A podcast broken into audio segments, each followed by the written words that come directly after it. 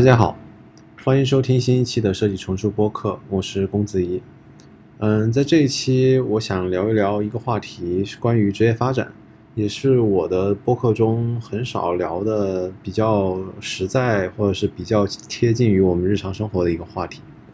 而聊这个话题的主要原因，是因为最近也是在校招季，我也在同样面临着职业发展的一些问题。嗯，但是我在聊这个问题的时候，其实对于公司的选择，我是呃，在这个话题中，我是想聊的相对次要的，或者是不想聊的。我想讨论的是一个这样一个问题，就是在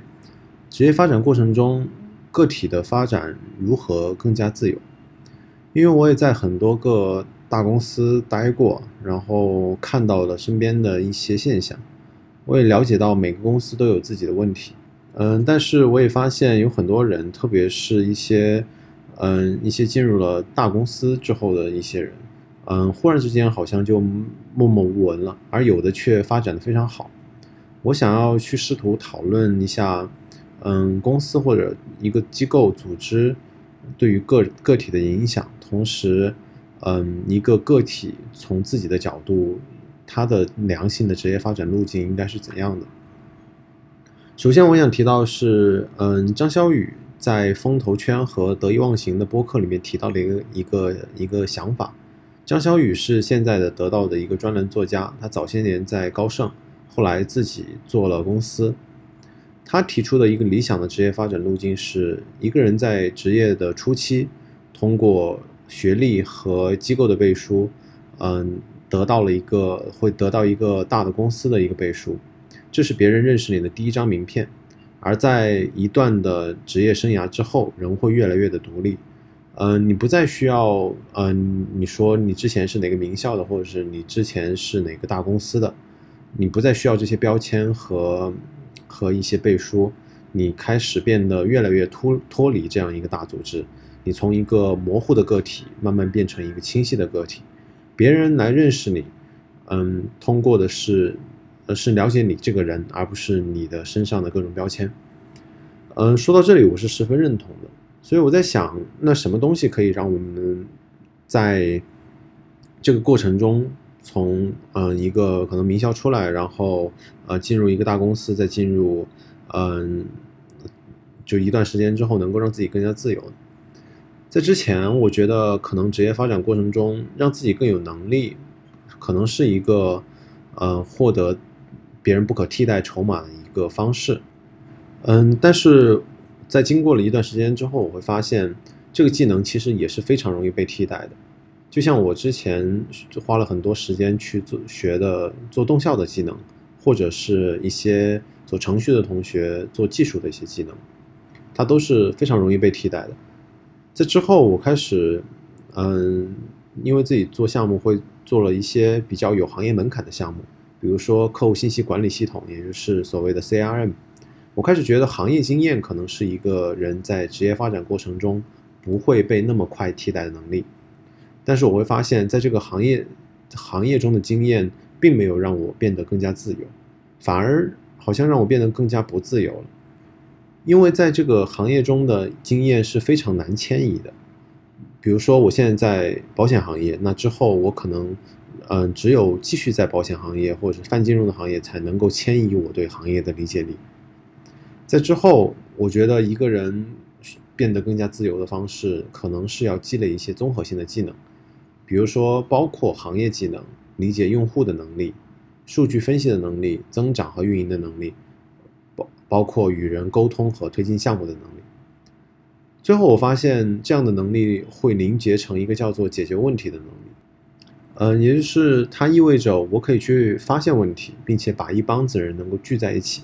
大家都能够通过这个过程中拿到自己的结果，并且呢，大家能够做得很开心。在这个过程中，我贡献了自己的核心技能，比如说体验设计的核心技能。所以说，这样一个综合性的嗯解决问题的能力，让我在职业发展过程中可以变得更加自由。我不用再担心我的行业经验会不会容易被迁徙、迁移。或者是我不用再担心我的体验设计能力会不会被替被替代，这个能力能够跟着我去解决包括工作和生活中的问题。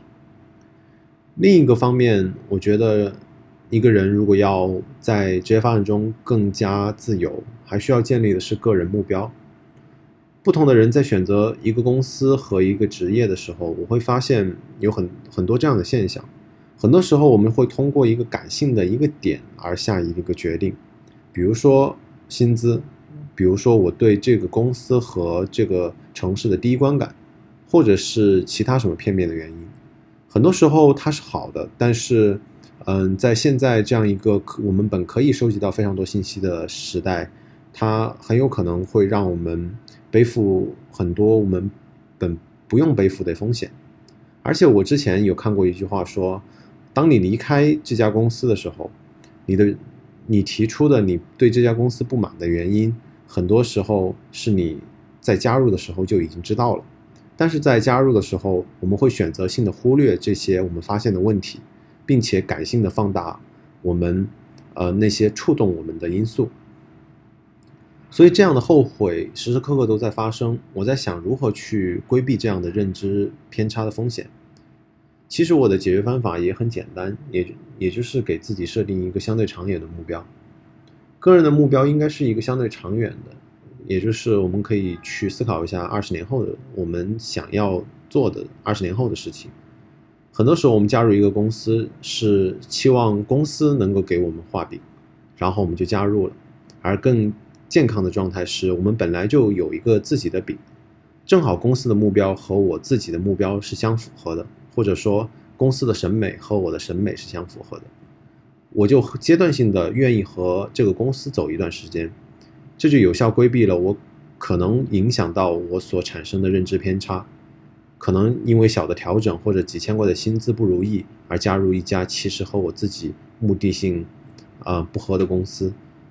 换个角度，也不会因为一些外部的诱惑，一些嗯些微的薪资提升而。放弃自己之前的选择，因为我们要为我们的选择负责，所以我们需要在众多的变化中找到不那么自己不那么容易被轻易改变的部分。